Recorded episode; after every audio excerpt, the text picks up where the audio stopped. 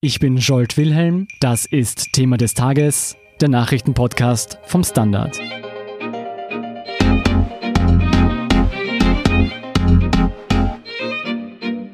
Der weltweite Hunger nach Fleisch ist kaum zu stillen. 2018 wurden allein in Österreich 6 Millionen Schweine und Rinder sowie 87 Millionen Hühner geschlachtet. Wieso das katastrophal für die Umwelt ist, was man dagegen tun könnte und wieso auch das geliebte Schnitzel künftig teurer werden müsste, erklärt Nora Laufer von der Standard Wirtschaftsredaktion.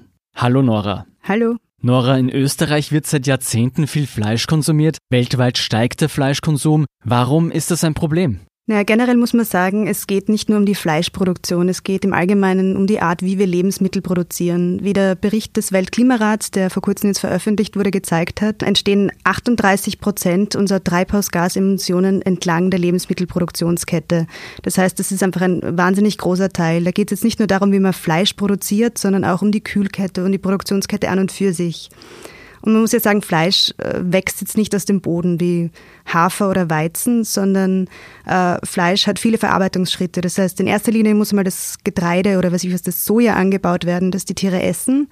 Das kommt dann oft in Europa aus Übersee. Man kennt äh, die Bilder von Sojaplantagen in Brasilien. Dort wird dann äh, vielmals auch Regenwald gerodet. Dafür ein großes Problem sind aber auch Monokulturen. Das heißt, es gibt keinen Wechsel im Anbau. Es wird immer wieder das gleiche Getreide angebaut und das ist nicht gut für den Boden. Ja, und äh, das Soja wird dann, um jetzt ein Beispiel zu nennen, nach Europa oder nach China geschifft und dort dann an die Tiere verfüttert. Hinzu kommt, dass auch äh, die Tiere selbst natürlich nicht äh, klimaneutral sind. Eine Kuh zum Beispiel, wenn sie rülpst, wird wahnsinnig viel Methan freigesetzt und das ist 21 mal so klimaschädlich wie CO2. Hinzu kommt dann im Endeffekt auch noch, dass ein Fleischprodukt muss gekühlt werden. Das heißt, es braucht dann noch sehr viel Energie, um das äh, Tier, wenn es einmal geschlachtet wird, zu kühlen, bis es im Supermarkt, bis es bei uns zu Hause im Kühlschrank landet, ist das einfach eine lange Kette, die sehr energieintensiv ist.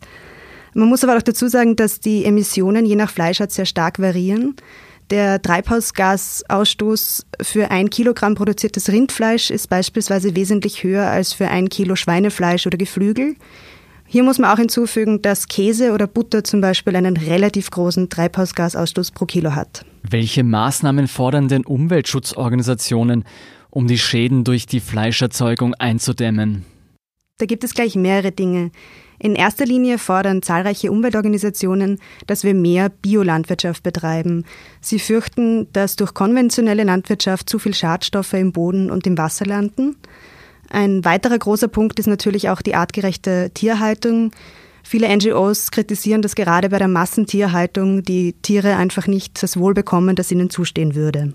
Es werden ja nicht nur die Klimaschäden durch die Massentierhaltung kritisiert, welche gesundheitlichen Probleme ergeben sich dadurch? Dazu muss man sich überlegen, gerade bei der Massentierhaltung gibt es sehr viel potenzielle Krankheitserreger. Um das gleich im Vorhinein einmal einzudämmen, wird gerade in der konventionellen Massentierhaltung werden sehr viele Antibiotika beispielsweise eingesetzt, die dann natürlich auch über den Konsum im menschlichen Körper landen. Fleisch ist heute quasi ein Grundnahrungsmittel in unserem Breitengraden. War das immer schon so? Nein, das war nicht immer schon so. Fleisch war früher viel mehr ein Luxusprodukt. Ich habe jetzt nachgeschaut und laut der Umweltorganisation Global 2000 hat sich der globale Pro-Kopf-Fleischkonsum in den vergangenen 100 Jahren vervierfacht. Mittlerweile sind es ungefähr 40 Kilo pro Person und äh, pro Jahr weltweit. Dazu muss man sagen, dass in Österreich ist der Fleischkonsum in den vergangenen Jahren mehr oder weniger konstant geblieben.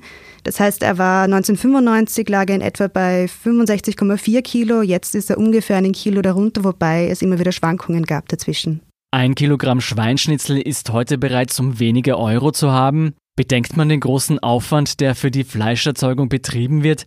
Wie sind solche Preise möglich?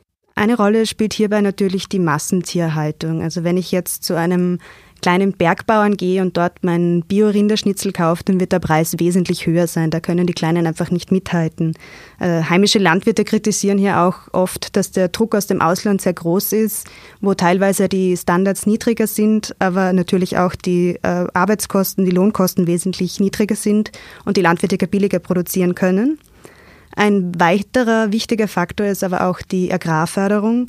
Man muss sich überlegen, dass momentan mehr ein Drittel des EU-Budgets in die gemeinsame Agrarpolitik der EU fließt. Das heißt, da landet einfach sehr viel Geld. Hier wird aber auch eher Masse gefördert. Das hängt vor allem von den flächenabhängigen Förderungen zusammen, die jetzt natürlich nicht direkt mit äh, der Tierhaltung zusammenhängen, aber dann auch weitere, also einfach den Preis drücken können. Heißt das, ohne massive Förderungen wäre das Fleisch im Supermarkt letztlich nicht so billig? Das könnte durchaus so sein. Ich habe vergangene Woche mit einem Landwirt gesprochen, der hat gemeint, natürlich würde er gerne das Geld äh, für ein Schnitzel bekommen, das es tatsächlich wert ist. Aber es ist halt nicht nur die Arbeit, die drinnen steckt, sondern er bekommt eben auch Förderungen und dadurch kann er natürlich auch das Schnitzel günstiger verkaufen. Nora, dem Österreicher das Schnitzel zu verbieten, dürfte politisch genauso populär sein, wie dem Amerikaner den Burger wegzunehmen. Gibt es auf internationaler Ebene einen Konsens darüber, wie man dieses Problem anpacken könnte? Nicht wirklich. Momentan geht die Debatte in der Politik eher in Richtung Öffnung der Märkte. Das heißt, wir werden in Zukunft wahrscheinlich noch viel mehr Lebensmittel über den Globus transportieren. Ein Beispiel ist das Mercosur-Abkommen zwischen vier südamerikanischen Staaten und der EU. Aufgrund des Abkommens fürchten einige Landwirte jetzt eben auch in Europa, dass viel Billigfleisch, dass viel Billigsoja in die EU gelangt und sie einfach nicht mehr mithalten können. Ein weiteres Beispiel ist die äh, garantierte Exportquote, die in Zukunft für US-Rindfleisch bestehen soll. Die ist noch nicht fixiert, das heißt, die EU muss erst zustimmen, aber auch das würde natürlich den Markt für Fleisch aus dem Ausland öffnen. Welche Lösungen stellen denn österreichische Politiker in den Raum? Man muss sagen, in Österreich ist die Debatte noch nicht so sehr im Wahlkampf angekommen, wie sie beispielsweise gerade auch in Deutschland geführt wird. Dort ist gerade die ähm, sogenannte Fleischsteuer ein wichtiges Thema in den Medien. Hierbei geht es darum, dass man die Mehrwertsteuer bei Fleisch von 7 auf 19 Prozent anhebt. Äh, die Zusatzeinnahmen sollen dann direkt in Tierschutzmaßnahmen fließen. In Österreich ist das Thema noch nicht so groß, wobei es in der vergangenen Woche von Deutschland ein bisschen nach Österreich geschwappt ist. Es haben sich noch nicht alle Parteien dazu bekannt. Die SPÖ ist auf jeden Fall dafür, dass äh, Fleisch nicht teurer werden sollte, damit quasi nicht sozial schwächer gestellte Haushalte darunter leiden. Die Liste jetzt hat sich sehr wohl für die Anhebung der Mehrwertsteuer ausgesprochen, zumindest wenn es um ausländisches Fleisch geht. Angesichts dieser Pläne, was fordern denn die heimischen Landwirte? Naja, zum einen fordern heimische Landwirte seit Jahrzehnten, dass es eine verpflichtende Kennzeichnung von Lebensmitteln in Österreich gibt. Dadurch sollen Konsumenten einfach mehr Acht darauf geben oder einfach wissen, woher kommt das Produkt, wie wurde es verarbeitet, wo wurde ein Tier geschlachtet. Und sie wollen das vor allem auch im öffentlichen Bereich durchsetzen. Es gibt in Österreich tausende Kantinen und dort wollen sie durchsetzen, dass Lebensmittel eben aus der Region kommen und eben nicht Billigimporte aus dem Ausland. Läuft letztlich alles darauf hinaus, dass Fleisch teurer werden muss? Meiner Meinung nach ist die Anhebung der Mehrwertsteuer auf ein einzelnes Produkt nicht wirklich sinnvoll. Ich glaube, es wird im Endeffekt eher dazu führen, dass Konsumenten eher zum Billigfleisch greifen, wo man erst recht nicht weiß, wie dort äh, Bestimmungen waren, ob die Tiere dort gut gehalten wurden. Es geht jetzt bei der Diskussion aber auch nicht darum, dass sich jetzt die Weltbevölkerung vegetarisch oder vegan ernähren muss oder soll. Äh, es geht auf jeden Fall darum, dass man mal überdenkt, muss man wirklich jeden Tag Fleisch essen oder Wurst essen, wie das in Österreich durchaus üblich ist. Hier ist aber meiner Meinung nach vor allem die Politik gefragt, Lösungen zu finden. Also es kann jetzt nicht die ganze Klimaschutzdebatte auf Individuen abgerollt werden. Da muss wirklich die Politik sich überlegen, wie kann man einerseits Landwirtschaft ökologischer gestalten, aber wie kann man auch insgesamt äh, die Bevölkerung dazu bringen, dass eben der Fleischkonsum runtergeschraubt wird. Zuletzt ist noch zu sagen, dass meiner Meinung nach muss Fleisch wieder zu etwas Besonderem werden, das wertgeschätzt wird. Und das ist bei einem Kilopreis von 4 Euro einfach nicht möglich. Vielen Dank, Nora Laufer, für deinen Bericht. Gerne. Wir sind gleich zurück.